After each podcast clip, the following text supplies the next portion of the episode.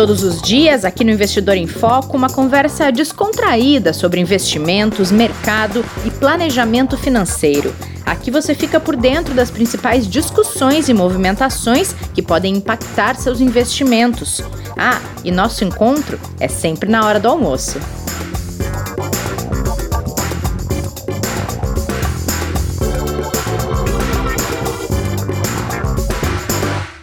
Investidor em Foco começando nesta quinta-feira pós-Copom, que decidiu continuar subindo a taxa Selic. Hoje é dia 5 de agosto de 2021. Kleber, você está por aí? Saudades de ouvir essa voz me dando um bom dia aqui no podcast.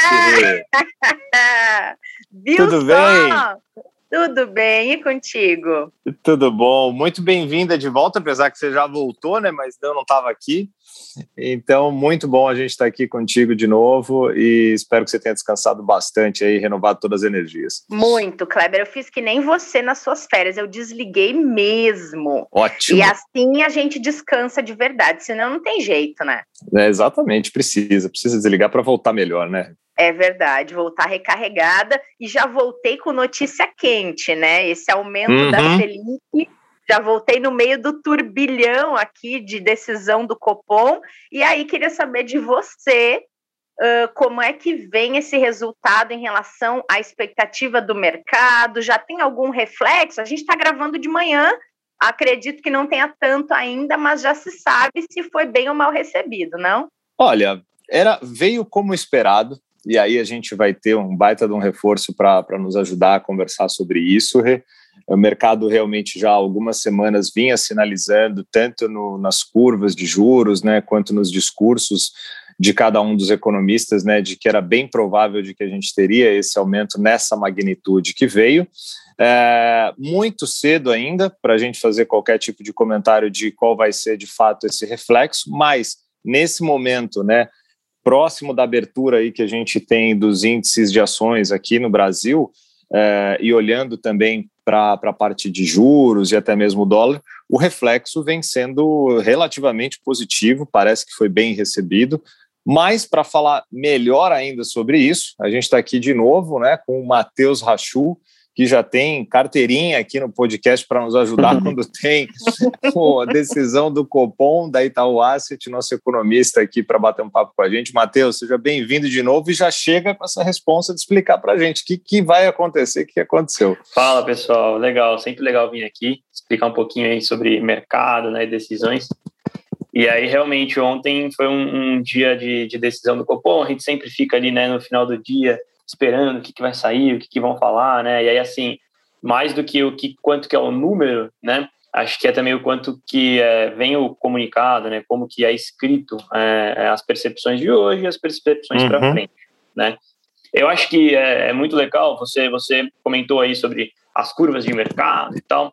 Então é legal trazer aqui para o ouvinte um pouquinho dessa sensação do dia a dia da, da gestão de investimento aqui, o que, que a gente veio vendo na curva né, no último mês. Então, assim, no último mês, é, no comecinho do mês, a curva perdeu um pouquinho de, tinha perdido um pouquinho de pressão e tinha ali precificado, né, é, para essa reunião do Copom algo como 0,70, entre 0,75 e 1% de alta de juros, tá? Aí ao longo do mês, né, a gente teve alguns acontecimentos, né? Então, se você olhar, por exemplo, é, para a inflação, né, para a divulgação ali do IPCA 15, né, o IPCA 15 veio um pouco maior do que o que se esperava, né? O mercado esperava que o IPCA 15 para o mês viria em 0,65, ele veio em 0,72, né, então um pouquinho acima do esperado pelo mercado. E aí um pouquinho da surpresa do IPCA 15 foi uma surpresa ali em serviços, né, então mostrando serviços puxando mais, é algo que é, preocupa um pouco para a inflação, aí pensando principalmente naquela inflação inercial, né, que é a inflação que é, você começa a ter uma inflação, inflação na parte de, de salários, por exemplo, e isso pode puxar um pouco mais a inflação para frente. E aí a curva já começou a precificar 1% de alta de juros, né? Olhando que o Banco Central ia ver é, mais inflação e ele ia subir ali é, o 1% nessa, nessa reunião.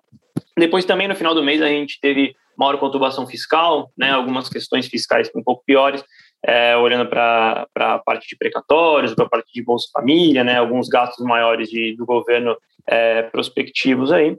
E aí é, é consolidou aí uma visão de 1% de alta é, nesse Copom. Tá? A gente já tinha, desde o início do mês passado, né, desde antes, é, uma visão de 1%, a gente tem uma visão de inflação maior né, para o Brasil. É, e aí, o que, que veio no comunicado? Né? Então, a gente teve uma, uma decisão de 1%, então alta de 1% na Selic, levando ela para 5,25%. Isso era amplamente esperado pelo mercado, só que daí no comunicado, acho que eu destaco aqui três principais pontos. Tá? Então, um principal ponto do comunicado, que ele muda a descrição de inflação, então ele fala é, sobre inflação chamando mais atenção para serviços, né, chamando mais atenção para possíveis é, impactos aí da reabertura da economia, que a gente ainda está aprendendo, né, como que a inflação se dá agora nessa abertura da economia. Fala também sobre algum sobre inflação de, de industriais, né, inflação, uma inflação alta que continua presente e também presente é, por conta de alguns preços administrados, né, administrados altos também. Então, é mostrando um cenário de, de inflação alta. Aí o segundo ponto é um ponto que ele já promete ali para a segunda reunião mais 1% de alta. Ele, de certa forma, deixa isso aí dependente de dados, né? Então, falando que vai olhar um pouco o desenvolvimento dos dados da economia para dar esse 1% na próxima reunião, mas ele meio que promete ali é, o 1% para a próxima reunião, né? Falando que é, é, eles, eles, esperam um, um, próximo aumento de juros na mesma magnitude. Né? Matheus, até não perde o raciocínio, eu só queria estressar um pouquinho essa parte, porque é, quando, quando ele vem com essa, com essa posição, que nem ele já tinha isso na outra reunião, né? De Sim. que esta reunião aumentaria pelo menos na mesma magnitude. Aí ele veio um pouco acima, né? Então, quando vem com essa posição, dificilmente vai ser menor, né? Vai ser é, daí, é, talvez, para mais, né? E acho que não só por causa do que ele está falando, por causa do que a gente está estimando também. Porque uhum. quando a gente olha para a inflação, né?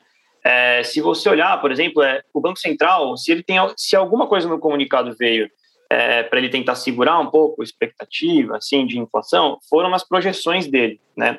Nas projeções dele, por exemplo, é, ele coloca ali para 2021, né, de inflação, 2021 o Focus tem algo como 6,9%, ele coloca ali 6,5%. Então ele puxa um pouco para baixo a inflação de 2021, mesmo sendo bem alta, e aí ele deixa no modelo dele, né, para 2022, uma inflação de 3,5%, que é na meta. Então ele fala o seguinte, né, ele fala, olhando hoje, então esse é o modelo dele, né, olhando hoje é, o que a gente tem de perspectiva de, de inflação, de atividade, de juros, é, se a gente tiver a Selic em 7% no final do ano, a gente tem uma inflação que em 2022 será na meta, que será 3,5%. A gente acha que não vai ser muito bem isso. Tá? A gente acha que é, ele deve, a nossa inflação, né, nossa projeção hoje, gira em torno de 7,4% e 7,5% de inflação para 2021 e para 2022 em 4,1%, considerando que a gente tem aqui uma Selic de 7,25% no nosso cenário básico. Então a gente acha que ele deve se, é, além do que você falou, né, ele deve surpreender com inflação para cima. Então ele deve é, entregar esse 1% aí na próxima reunião na nossa visão, tá?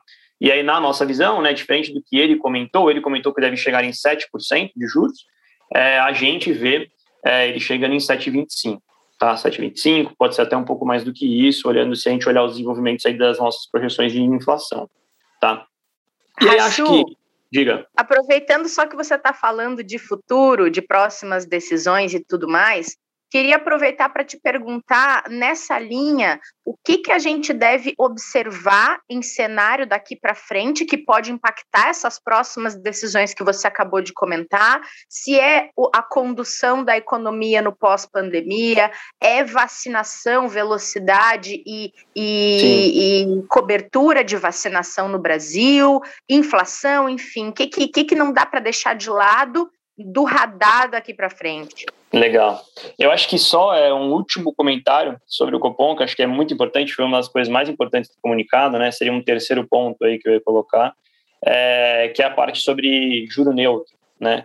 Que o Banco Central ele fala que ele deve ir acima do juro neutro, né? Então ele coloca na sua comunicação que ele deve é, ir a, levar os juros a um nível que seja acima do, de um juros que não geraria inflação, não cortaria inflação, né? Então que seria o juro neutro, o juro natural da economia. É, e aí, o que, que, isso quer dizer? Né? Quer dizer que possivelmente no que ele colocou ali no comunicado, que é 7% de juros, ele vê isso como sendo acima do neutro. Tá? Ninguém sabe o que, que é esse neutro do, do Banco Central, mas é um pouco de um comunicado em que ele fala, ó, vai ter mais inflação, então eu levo acima do, do neutro para tentar conter essa inflação, né? É, um juro no neutro nem gera inflação e nem contém inflação, um juro acima do neutro, né, como ele fala, é, contém inflação, se a gente pensar aqui em teoria macroeconômica, né? E aí, é, sobre a, a, projeção, aqui, né, o que, que a gente tem para frente, né, o que, que a gente acha que tem que ficar de olho, eu acho que são alguns assuntos é, importantes. O que o mais permeia eles, né, pensando aqui em, em, em Banco Central, é a parte de inflação. Né?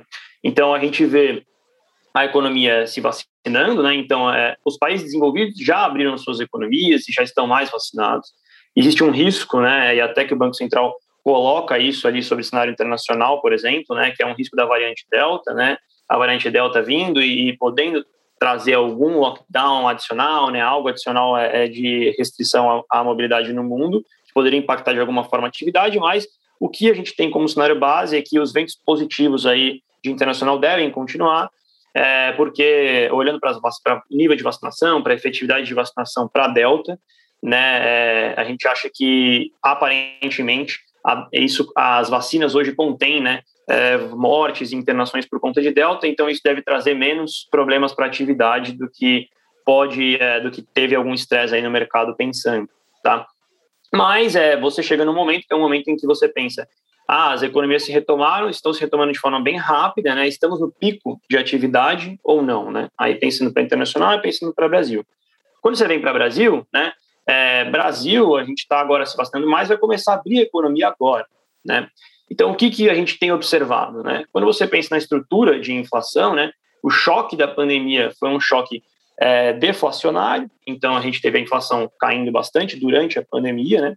no final da pandemia, né? Então, assim, é, com o quadro sanitário melhor, né? Você pode nem falar final da pandemia, mas é com um quadro sanitário melhor, você começou a aumentar, né, o nível de demanda das famílias. Esse aumento de demanda das famílias trouxe ali pressões, tanto aumento da demanda quanto aumento de câmbio local, né? Trouxe ali pressão para a parte industrial, né? Então, é, é, bens tendo a inflação é, bem alta, né? Então, é, você acaba tendo ali por conta de uma tentativa de volta à produção, mas sem estoques, né, a indústria tem que produzir muito, então a gente vê recuperação da indústria mais rápido, mas também com pressões inflacionárias fortes.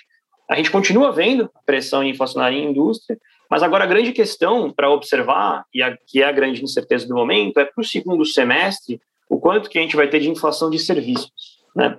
Se a gente tiver algum arrefecimento da inflação da indústria, a inflação de serviços pode começar a pegar numa, num momento em que a economia começa a se retomar, começa a, a, o consumo começa a voltar de uma forma um pouco mais forte, consumo de serviços, né? E aí o quanto que a inflação de serviços vai subir e puxar é, é, inflação geral. E a gente tem aqui a projeção de 7,4, 7,5 para a inflação de 2021 e para 2022 4,1%, com uma Selic ali de 7,25, né, chegando ali no final do, do ano, é, para tentar fazer frente a, a esse cenário. Tá? Então, acho que assim, esse é o principal ponto hoje, né? olhar para a inflação e como a inflação afeta nas expectativas e vai afetar as decisões do Banco Central. Se a gente pensar em inflação de serviços, né, inflação de serviços também passa muito por, por inflação de correção de salários, né, é, e aí salários tem um componente inercial aqui, né, você corrige salários e você acaba, por conta de correção de salários, corrigindo diversos outros preços na economia, né, então isso gera bastante inflação. E aí, é, é, olhando é, mais para frente, né, a gente vai ter que ficar de olho aí né, no até 2021, né, quanto que as expectativas de inflação se ajustam do mercado como um todo, como o Banco Central vê isso. E aí 2022 é o grande desafio de projeções, né, tentando entender essa crise que foi tão diferente de crises anteriores. Né? Mas acho que é um pouco isso, e aí também eu uhum. destacaria é, ficar de olho no fiscal, tá? olhar o que, que vem de decisões fiscais, né, de mais gastos, gastos fora do teto ou não, é, então, acho que isso é importante ficar de olho aí para os próximos passos. O Matheus, e um ponto que o, o, o, comunicado veio, que você já até passou é, por ele um pouco, né, que é a parte do cenário externo, né, o Banco Central pontuou, né, sobre a evolução da variante Delta, né, da Covid-19, que Sim. adiciona risco para a recuperação da atividade global, e, mas ele coloca que o ambiente para países emergentes segue favorável, com estímulos de longa duração que a gente pode Isso. enxergar, então, desse ponto, né, principalmente pensando para o Brasil nesse contexto de países emergentes e do cenário global? É, o que ele quis dizer foi um pouco assim, né? O cenário. A gente vai depender um pouco do, dos Estados Unidos, né, assim, ser quando ele, ele sobe juros e quando ele começa a retirar estímulos, é, para entender como que a curva de juros aqui nos países emergentes, né, é, reage a essa possível maior alta de juros nos Estados Unidos. No nosso cenário base, os Estados Unidos começa a subir juros em 2023, tá?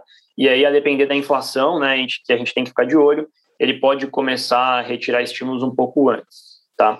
Mas aí o que ele quis dizer é assim, é, se vocês olharem para os ajustes aqui, né, de, de, de política monetária, a gente continua com uma política monetária ainda frouxa, né? Então a gente continua com juros abaixo é, do juro neutro, com juro real negativo, né? E assim as economias emergentes elas estão começando a, a retomar a atividade. Então assim você teve é, algumas fases, né? Você tem fases de recuperação. Os desenvolvidos estão numa fase mais além da recuperação, enquanto os emergentes estão começando a, a estão já estão se recuperando bem, mas estão um pouco antes, né, dos desenvolvidos.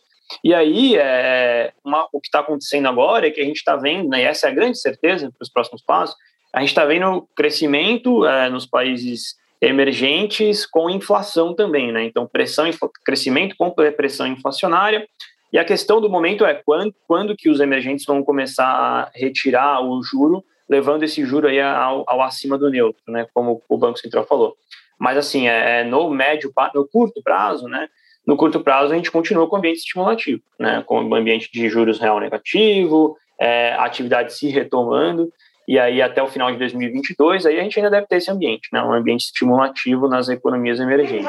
Muito bom. E queria aproveitar o Kleber aqui também, Kleber, para a gente uh, trazer de novo aquela recomendação boa e necessária que a gente já trouxe outras vezes hum. aqui. Inclusive, fizemos um episódio explicando se era o momento de voltar para a renda fixa, já uhum. que o Banco Central, o Copom, o Banco Central, tinha começado um ciclo de alta na taxa de juros. Só que essa dúvida, ela permanece. É ainda dúvida de muita investidora, de muito investidor, na medida que vê essa taxa crescendo se é o momento, ainda mais quando a pessoa é um pouquinho mais conservadora e está doida para voltar para o investimento de renda fixa, se é o momento e se é recomendado isso, né? Queria que você trouxesse de novo esse assunto para a gente é, é, fazer esse serviço até para quem continua com essa mesma dúvida. Legal, Rê. A gente pode usar a parábola do cobertor curto Ué, né? vai lá, vamos ver se funciona. vamos ver se funciona. O Rachu me corrige aqui depois, mas é, é um pouco disso, porque uh, a gente tem a Selic subindo, então 5,25, contratado mais um, né, para a próxima reunião, superando aí os 6% ao ano de taxa, ok. Então significa que todos aqueles investimentos atrelados, né, a papéis pós-fixados, vão se beneficiando dessa alta de juros. Porém, como o Matheus acabou de explicar os motivos pelos quais a gente tem essa alta, é, um dos principais pilares é exatamente a inflação, que na outra ponta também vai subindo. E aí o investidor tem muito aquela questão de sempre olhar para a sua carteira, né, para o seu patrimônio como um todo, e quanto eu estou de fato é, tendo de reajuste dentro dos meus investimentos em relação à inflação. Né? O quanto que eu estou tendo de juros real aqui dentro dos meus investimentos. Se o investidor ficar atrelado em boa parte da sua carteira somente ao pós-fixado conservador e aproveitando essa onda da Selic né, em alta, na outra ponta ele tem a inflação como cobertor curto que não consegue cobrir porque ela também está subindo. Né? Se a gente chegar no final do ano ali com as projeções que a gente tem hoje aqui se concretizando, basicamente quando descontar o imposto, o juro real é líquido, né? É, é o juro é, é, real líquido vai ser negativo, né, Rachu, do investidor. Sim. Se ele ficou sim. 100% no CDI, na Selic, e no final do ano ele descontar o imposto versus a, a inflação projetada, ele basicamente vai perder para a inflação. Então, dito isso, é, a gente tem muita oportunidade ainda assim em outros ativos que são importantes para a diversificação, não só as ações, a renda variável, que a gente continua com uma visão positiva, sim, para longo prazo, até pela recuperação tanto global quanto do país, mas as alternativas em produtos multimercados, onde os gestores vão conseguir trabalhar diversas outras classes de ativo para buscar os prêmios que estão disponíveis nesse mercado com tanta volatilidade que a gente tem acompanhado. As, os ativos internacionais, obviamente, por mais que tenha que tomar o cuidado com relação a perfil, continuam sendo muito importantes também para a questão de proteção da carteira e para poder surfar também num mercado diferente que não só o nosso mercado local é, e, naturalmente, até os próprios títulos atrelados à inflação bem posicionados, né, olhando para risco, entendendo as questões de marcação a mercado, é, são muito importantes, e fora os outros. Ou seja, o investidor não deve, resumindo, né, ficar fechado somente a ativos mais conservadores pós-fixados por causa dessa alta de juros, porque o cobertor curto pode ser ruim. No final ele vai ver, poxa, minha carteira acabou ficando abaixo da inflação. Tá certo, é. Não, é eu acho assim, que é um assim, pouco. Diga, Rachu. É um pouco do que a gente fala que a gente continua num ambiente de liquidez, né? Esse é o, é o, é o jargão, assim. É. Então a gente tem ali juros reais negativos, a gente tem um ambiente que ainda é favorável para ativos de risco. Tá? E até se você olhar para a bolsa local, é, a gente pode ter uma visão ali de que ela é, ainda está sendo negociada a múltiplos baratos, né, como a gente fala. Então, assim, se você olha para a expectativa de lucro, né, e ao preço que ela está sendo negociada hoje, muito risco já está precificado nela, né, e, e, a gente acredita que pode existir aí um potencial de valorização para esses ativos de risco ainda nesse ambiente, tá? Então, é um pouco disso que o Kleber quis comentar ali, eu acho que foi muito bom. Muito bom. E diversificar, né, meninos? Acho que é, é o melhor, a melhor recomendação que pode ser dada é, para qualquer tipo de investidor, né? Uhum. Sempre, sempre. Tá bom. Tô satisfeita. Estão satisfeitos? Explicando tudo direitinho? Sim, tá ótimo. Estamos e torcendo, né, para que toda essa política monetária faça, né, é, tenha, né, o resultado que precisa ter para ajudar, né, a nossa economia, que consequentemente vai ajudar o empresário, né, as pessoas, né, a população, a sociedade como um todo. Acho que essa é, é a grande importância de tudo isso daqui, né? Muito mais que investimentos, né, mas o resultado efetivo que ela vai ter no dia a dia das pessoas. E a gente espera ter ajudado, né, para as pessoas entenderem um pouquinho desse processo. Com certeza, Kleber. Meninos, obrigada. A gente vai ficando por aqui, então, nessa explicação pós-Copom. Obrigada por terem participado. Kleber, você está de volta na segunda, né? Segunda-feira estou aqui contigo, para falar da semana. Combinadíssimo. Rachu, a gente se vê em breve. Obrigado, claro, sempre, sempre possível. Valeu, Matheus. Muito obrigado. Gente. Obrigada, meninos, e obrigada a todo mundo que acompanhou esse episódio nessa quinta-feira, dia 5 de agosto, sobre essa nova alta da taxa Selic divulgada nessa quarta-feira. A gente espera você, sabe quando? Nesta quinta, às 6 horas da tarde, para transmissão ao vivo deste podcast, num especial de Dia dos Pais que a gente vai fazer. Quem estiver ouvindo antes das 18 horas, marca aí na sua agenda. Quem estiver ouvindo esse episódio depois, corre lá no YouTube que vai ficar disponível. E nessa sexta a gente coloca também nas plataformas de áudio que vocês usam para ouvir o Investidor em Foco. Combinado? Até lá! Todos os dias, aqui no Investidor em Foco, uma conversa descontraída sobre investimentos, mercado e planejamento financeiro. Aqui você fica por dentro das principais discussões e movimentações que podem impactar seus investimentos. Ah, e nosso encontro é sempre na hora do almoço.